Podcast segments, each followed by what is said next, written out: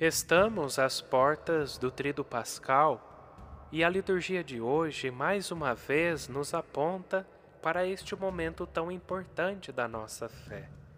A figura de Judas ganha relevo neste momento, pois é ele quem trai e entrega o Mestre aos judeus.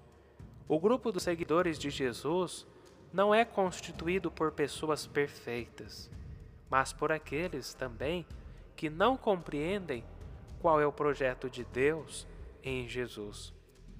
Nesse tempo quaresmal, que é tempo primordialmente de preparação para assumir ou retomar o batismo, somos chamados ao empenho da conversão, ou seja, mudar de rota em nossa caminhada, tendo em vista o renascer com Cristo em sua própria Páscoa. Escuta essa passagem do Evangelho de Jesus Cristo segundo Mateus, capítulo 26, versículos de 14 ao 25. Naquele tempo, um dos doze discípulos, chamado Judas Iscariotes, foi ter com os sumos sacerdotes e disse: O que me dareis se vos entregar Jesus? Combinaram então trinta moedas de prata. E daí em diante, Judas procurava uma oportunidade para entregar Jesus. No primeiro dia da festa dos ázimos, os discípulos aproximaram-se de Jesus e perguntaram: Onde quereis que façamos os preparativos para comer a Páscoa?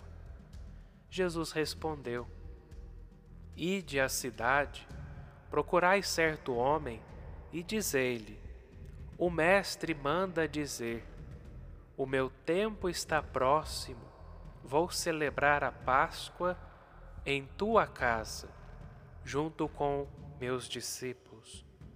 Os discípulos fizeram como Jesus mandou e prepararam a Páscoa. Ao cair da tarde, Jesus pôs-se à mesa com os doze discípulos. Enquanto comiam, Jesus disse: Em verdade eu vos digo, um de vós vai me trair. Eles ficaram muito tristes e um por um começaram a lhe perguntar: Senhor, será que sou eu? Jesus respondeu: Quem vai me trair é aquele que comigo põe a mão no prato. O filho do homem vai morrer, conforme diz a Escritura a respeito dele. Contudo, ai daquele que trair o filho do homem, seria melhor que nunca tivesse nascido. Então Judas, o traidor, perguntou: Mestre, serei eu? Jesus lhe respondeu: Tu o dizes. Queridos irmãos e irmãs, salve Maria. Esta quarta-feira santa, recordamos a triste história daquele que foi apóstolo de Jesus, Judas Iscariotes. Assim conta o evangelista Mateus que acabamos de ouvir no seu evangelho. Um dos doze foi ter com os sumos sacerdotes e disse-lhes: Quanto me dareis se eu vou-lo entregar? Eles lhe garantiram trinta moedas de prata. E a partir de então, Judas Iscariotes procurava uma oportunidade para entregar Jesus. Por que a igreja recorda este acontecimento?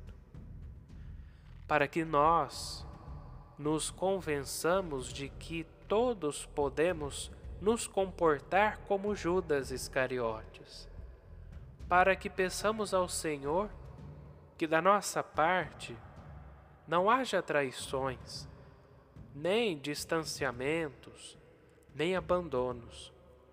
Não somente pelas consequências negativas que isso poderia trazer às nossas vidas pessoais, o que já seria muito, mas porque poderíamos arrastar outros que necessitam da ajuda do nosso bom exemplo, do nosso ânimo, da nossa amizade. Em alguns lugares, aqui, sobretudo na nossa cidade, as imagens de Cristo crucificado mostram uma chaga profunda na face esquerda do Senhor e contam que essa chaga representa o beijo de Judas Iscariotes. Tão grande é a dor que os nossos pecados causam a Jesus. Digamos-lhe que desejamos ser-lhe fiéis, que não queremos vendê-lo, como Judas Iscariotes, por trinta moedas, por uma ninharia. Por isso são todos os pecados a soberba, a inveja, a impureza, o ódio, o ressentimento e tantos outros pecados. Quando uma tentação ameaça nos atirar para o chão, pensemos que não vale a pena trocar a felicidade dos filhos de Deus, que é o que somos, por um prazer que logo acaba e deixa o gosto amargo da derrota e da infidelidade a Jesus.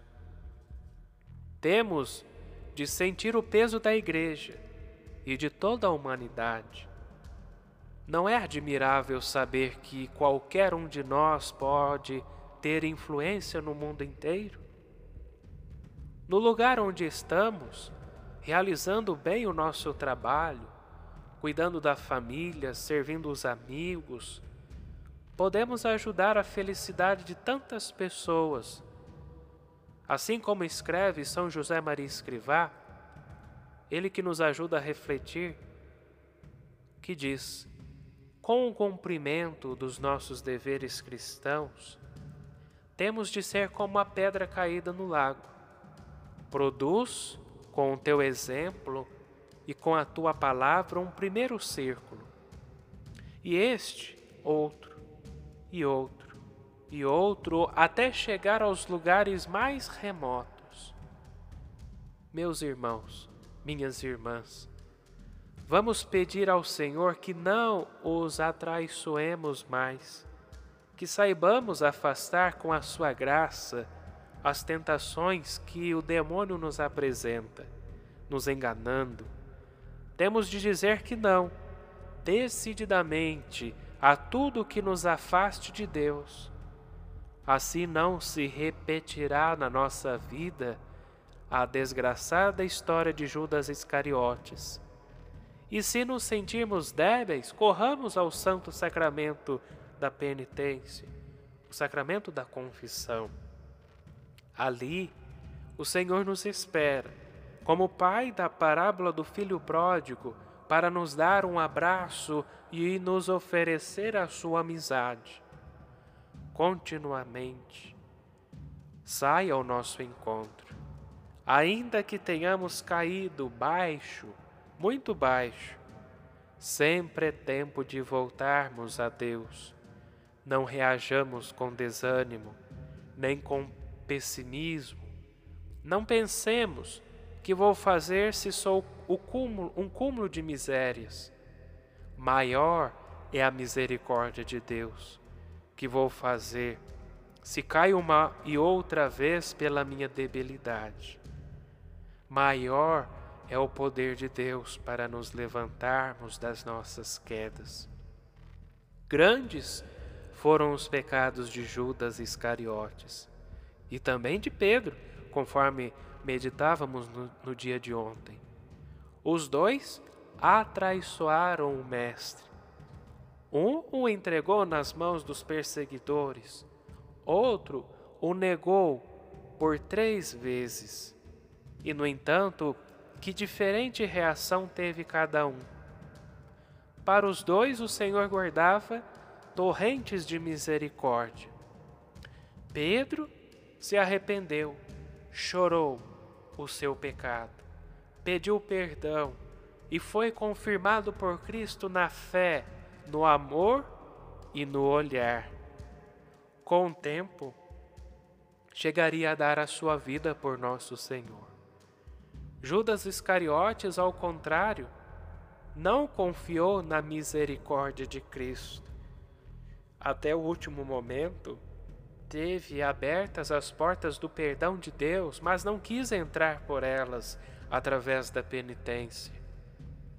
Meus irmãos e minhas irmãs, na sua primeira encíclica, o Papa São João Paulo II fala, ele nos fala do direito de Cristo a se encontrar com cada um de nós naquele momento chave da vida da alma, que é o momento da conversão e do perdão. Não privemos, meus irmãos, Jesus desse direito. Não tiremos a Deus Pai a alegria de nos dar o abraço de boas-vindas não contristemos o Espírito Santo que deseja devolver às almas a vida sobrenatural. Peçamos, meus irmãos e minhas irmãs, a Santíssima Virgem Maria, esperança de todos nós cristãos católicos, que não nos permita o desânimo perante os nossos equívocos e pecados. Talvez repetidos inúmeras vezes, que nos alcance do seu Filho a graça da conversão, o desejo eficaz de recorrer, humildes e contritos, à confissão, sacramento da misericórdia divina, começando e recomeçando sempre que seja preciso.